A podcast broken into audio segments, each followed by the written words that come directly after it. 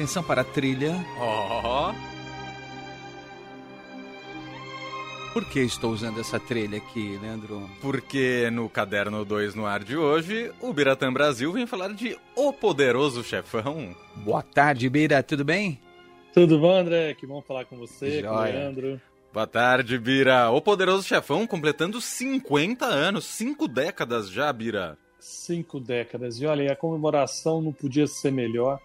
Para quem gosta de ir ao cinema, a partir dessa quinta-feira volta uh, o Poderoso Chefão numa cópia remasterizada, 4K, ou seja, de uma maneira que a gente nunca viu, acredito. Uhum. É, e se já era espetacular vendo aquele filme feito daquela maneira em 72, com essa nova tecnologia, deve ser muito mais impactante. Dá Eu pra nunca ver até a tive- tintura do bigode, né?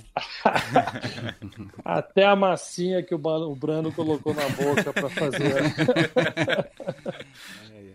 Não, deve ser fascinante, porque é, é um dos filmes mais importantes, né? Um dos melhores filmes da história do cinema. Não estou errando falar nisso. Acho que é o filme da, da vida de muita gente. É um filme que você, pelo menos a mim, quando qualquer canto que tiver, sei lá, quando você fica na televisão ainda, quando né, fica zapeando, quando havia essa possibilidade de zapear, é, parava ali, começando o Poderoso Chefão, ah, vou ver só um trechinho. Pô, e até o final, não tem como. Ele tem uma mágica de te prender a atenção. E por quê? Essa música, para começar, Nino Rota, é uma coisa fascinante, que, por sinal, é, o, o Francis Ford Coppola, o diretor, teve que brigar para mantê-la, porque os executivos achavam muito operística, é, não servia para o filme. Olha só. Aliás, eh, se me permite, eu vou começar falando das burradas que os produtores queriam fazer e, por sorte, não fizeram por algum motivo. A começar pelo Coppola, eles achavam que ele era muito jovem, tinha 32, 33 anos na época, o filme é de 72, Uhum. é, então não tinha experiência para lidar com isso. É, queriam é, diretores mais velhos, mas nenhum dos que foi contratado aceitou. E no fim aceitaram o Coppola porque família italiana, então podia ter uma familiaridade também com esse assunto. Aí vejam só, é, eles queriam é, Ernest Borgnine, não sei se vocês se lembram desse ator, Sim, claro. muito bom, Uhum. para fazer Vito Corleone, ou seja, no lugar do Marlon Brando Hum. E buscavam, pensando ali na dúvida entre o Robert Redford e o Ryan O'Neill, para fazer eh, o Michael Corleone, que acabou sendo o papel do Al Pacino. Eh, então, o- olha só a- os, os problemas que isso poderiam ter. Não sei, poderia ficar um filme, acho difícil, mas até melhor, quem sabe. Mas você eh, não dá para. Hoje em dia é difícil, impossível, na verdade, de você pensar num, num Vito Corleone sem ser o Marlon Brando. Por que, que eles não queriam o Brando? Ele vinha de uma sequência de filmes muito tenebrosos, muito ruins. Ele estava já numa decadência na carreira dele. Uhum. É, temiam que ele não cumprisse os horários, é, enfim. E ele foi obrigado a assinar uma carta é, de um milhão de dólares para garantir que ele não se atrasaria nas filmagens e ainda assim obrigaram ele a não, não receber o, o cachê que ele, que ele recebia habitualmente. Recebeu só 50 mil dólares, vê se pode. E é, ele topou a contragosto, mas acho que percebeu ali a necessidade dessa, desse papel. E ele filmou rápido. O filme foi rodado em um bom tempo, levou uns 4, 5 meses, mas ele rodou as cenas dele em um mês praticamente, porque ele já estava é, acertado com o Bernardo Bertolucci para fazer O Último Tango em Paris. Também um filme que até hoje é controverso. Exatamente. Mas é impressionante como a presença do Brando é hipnotizante, né? A voz que ele criou para o personagem, essa, essa, essas eh, dizem que foram gases, né? Que você coloca dentro da boca, né? Uhum. Aquele paninho, né? Gás, Gases para dar aquele volume no- na- nas bochechas. É, foi ideia dele. É, o Coppola no começo não gostou, mas acabou aceitando. Hoje você já percebe que é essencial né, para o personagem. E estamos falando assim coisas de, de picuinhas, pensando em algo muito maior. É um filme que é extremamente adulto, inteligente, retrata a ambição americana como poucos. É, a gente vê uma família de mafiosos, mas é uma família como qualquer outra. Tem briga de irmãos, tem irmãos que não se gostam, tem aqueles que são mais geniais, preferidos pelo pai, aqueles que são os piores, a filha, que por ser mulher é deixada de lado sempre, a mãe quase nunca aparece. É, então, assim, é, é, um retrato muito perfeito de uma família normal, só que ali são mafiosos. né? E a, a, primeira cena, eu, eu, eu acho a primeira e a última cenas geniais. Né? A primeira cena aquela coisa meio na penumbra, e aí você ouve só uma voz falando assim: Eu acredito na América. E aí a câmera vai recuando devagarzinho, você depois descobre que é um senhor, um agente funerário, cuja filha é, foi estuprada e espancada, é, foi para o hospital e, ao invés de procurar o Corleone, foi procurar a polícia. A polícia não só não conseguiu manter presos os, os malfeitores, como ainda teve que liberá-los. E o Vitor fala: Você foi procurar a polícia, você foi procurar a justiça? Olha aí, sua filha está no hospital e os bandidos estão rindo na, estão na, na, em liberdade. Se, se você procurasse comigo, a justiça tinha sido feita.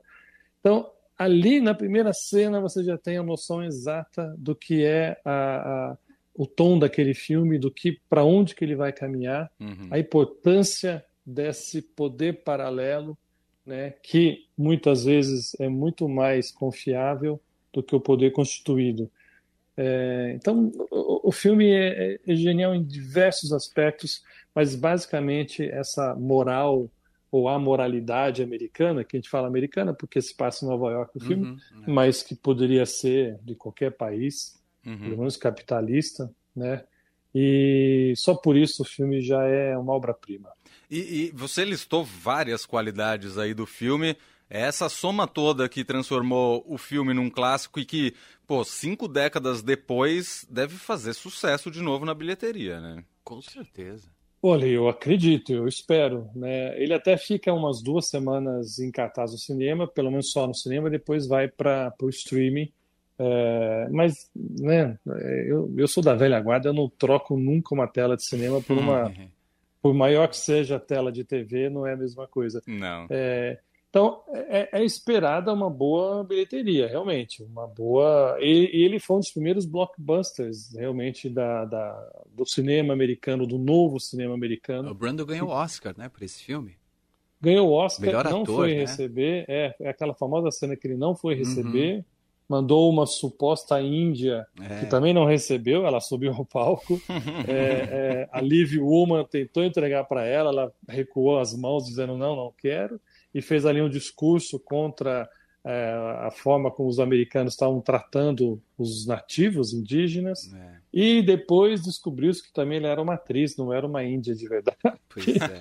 é o filme mas... ganhou, ganhou melhor ator para o Brando, melhor filme também, né? E melhor, melhor roteiro filme, adaptado, né? Exatamente, que aí ganharam o, o próprio Coppola é. e o Mário Puzo, que é o autor do livro. E Dois teve anos... outras sete indicações, né? É, sete indicações. É. E, e o, o, Coppola só ganhou como diretor no filme seguinte, em 74, com o Poderoso uhum. Chefão 2, né? É, e uh, o, o, o Robert De Niro ganhou como melhor coadjuvante em 74 e foi a primeira vez que um mesmo papel, porque o, o Brando faz o Vitor Corleone já velho e é, o De Niro faz ele jovem. Uhum. Então foi por dois filmes diferentes o mesmo papel premiado com Oscar, sendo um ator e o outro coadjuvante. Mas também era uma coisa que até hoje não se repetiu. Mas é um filme para ganhar tudo. É, brigou muito naquele ano com Cabaré, que também é um filme excepcional. É, vale muito, né? Também a, a, ver o Cabaré, porque trata também de uma sociedade corrompida, que no caso a sociedade berlinense já batendo na porta do, do nazismo. É, é muito interessante a forma como esse musical é um dos melhores da história também mostra a, a ingerência da política no caso do Estado uhum. na relação das pessoas. Então você vê como foi um ano excepcional só, só, pensando nesses dois filmes que concorriam e ganharam os principais prêmios. É, você falou que foi um dos primeiros blockbusters. É, na época, foi o filme de maior bilheteria de 72, né? E por Exato. um tempo, por um tempo, foi o, a maior bilheteria da história, que foi entre 246 e 287 milhões que rendeu o filme. É, meu filho. Aí veio Titanic, aí é. vieram aqueles outros. Que... Mas isso há 50 é. anos, né? Não é pouca é coisa, um, não.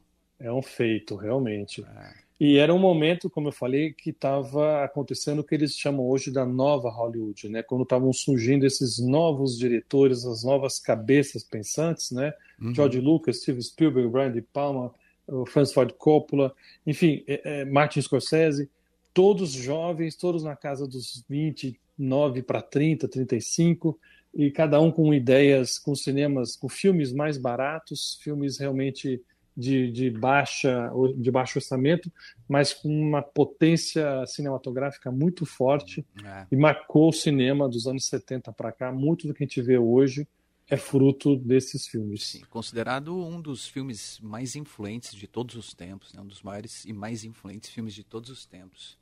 Com certeza. Por isso que você já viu uma, duas, quinze, vinte? Eu acho que já vi umas 30 vezes. Vou ver mais outras 30 e com certeza, mas com certeza eu vou ver no cinema e deve ser um deleite você ouvir essa música que a gente ouviu agora. Verdade. É, naquelas, sabe assim, tremendo nas, nas, na tela e nas poltronas, deve ser emocionante. Bom, percebemos que você é fã de O Poderoso Chefão, mas eu quero entrar na polêmica. E O Poderoso Chefão 3, o Biratã Brasil? Eita, menino, aí... você sabe que eu não gostava tanto. Aí, o ano passado, não, ano retrasado, ele voltou, é, é, ganhou cópia nova também, mesma coisa, voltou uhum. ao cinema.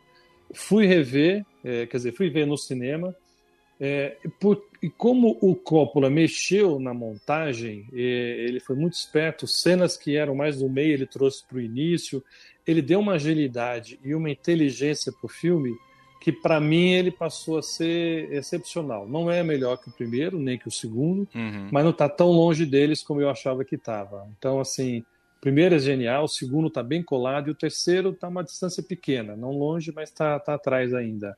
E é vale muito a pena ver. Quem tiver a possibilidade de fazer a maratona, ver os três, com certeza vai ter um fim de semana genial. E só para a gente fechar, nosso ouvinte Sérgio Silva, nessa linha que você falou da remontagem aí do Poderoso Chefão 3, ele pergunta para você se esse relançamento do primeiro O Poderoso Chefão serão todas as cenas originais, sem cortes, tudo direitinho, né?